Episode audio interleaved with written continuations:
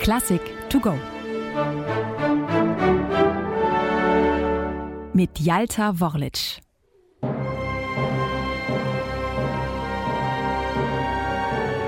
Ich werde nie eine Symphonie komponieren.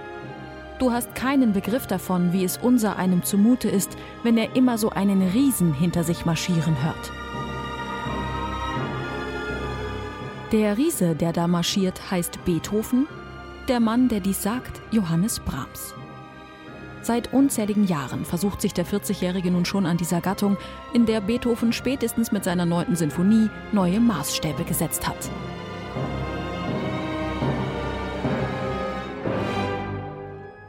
Brahms selbst ist ein ausgezeichneter Pianist. Deshalb fällt ihm das Komponieren von Klavierwerken vergleichsweise leicht. Sein Talent war vor vielen Jahren sofort auch Robert Schumann aufgefallen. Nach ihrem ersten Aufeinandertreffen im Jahr 1853 ging der so weit, dass er den jungen Mann aus Hamburg in seiner neuen Musikzeitschrift beinahe wie einen Messias ankündigte. Brahms sei ein Berufener, der uns die Meisterschaft nicht in stufenweiser Entfaltung brächte, sondern wie Minerva gleich vollkommen, hieß es dort.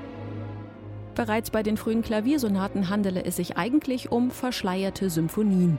Das Klavier als Ausdrucksmittel, war sich Schumann sicher, werde schon sehr bald zu klein für Brahms. Er solle sich an eine Oper oder Sinfonie wagen. Mehr noch, er muss.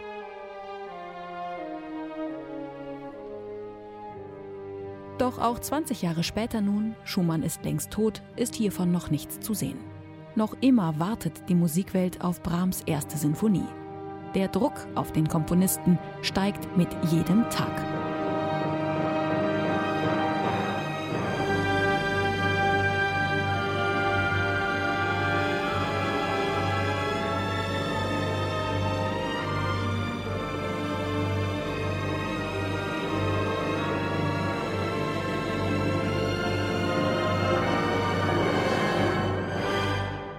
Brahms startet zwar mehrere Anläufe, Deren Ergebnisse verwirft er jedoch nach einiger Zeit wieder oder verwendet sie anderweitig.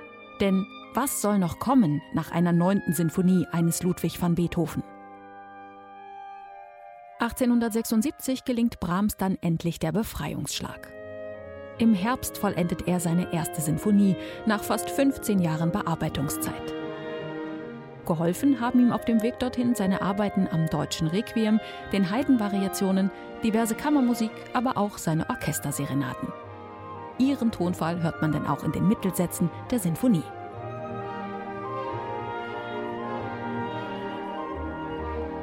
Der Ausdruck hier ist eher kammermusikalisch und introvertiert. Ganz anders als bei Beethoven, dessen sinfonische Bemühungen immer gleich Volksreden an die Menschheit seien, wie der Musikphilosoph Theodor Adorno es später ausdrückt.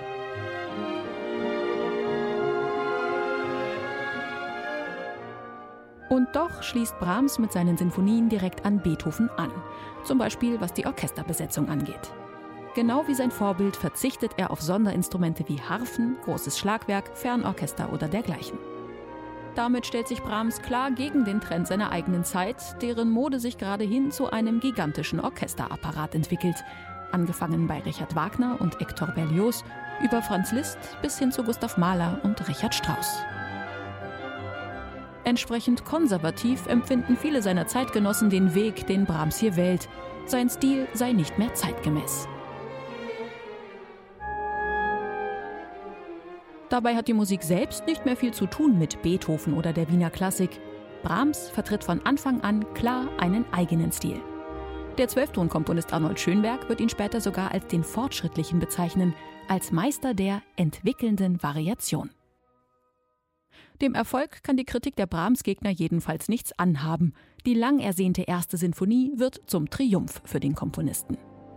Ihre Klänge sind bis heute nicht nur in aller Ohren, sie sind viel mehr noch zum Inbegriff des deutschen Kulturguts geworden.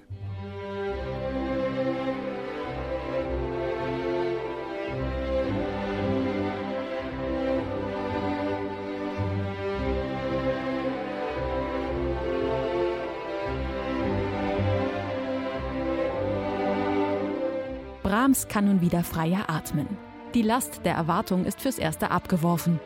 Innerhalb kürzester Zeit folgt nun auch seine zweite Sinfonie, die nicht minder erfolgreich aufgenommen wird. Und so gilt für Brahms am Ende, was auch für uns Zuhörer gilt. Das lange Warten hat sich gelohnt.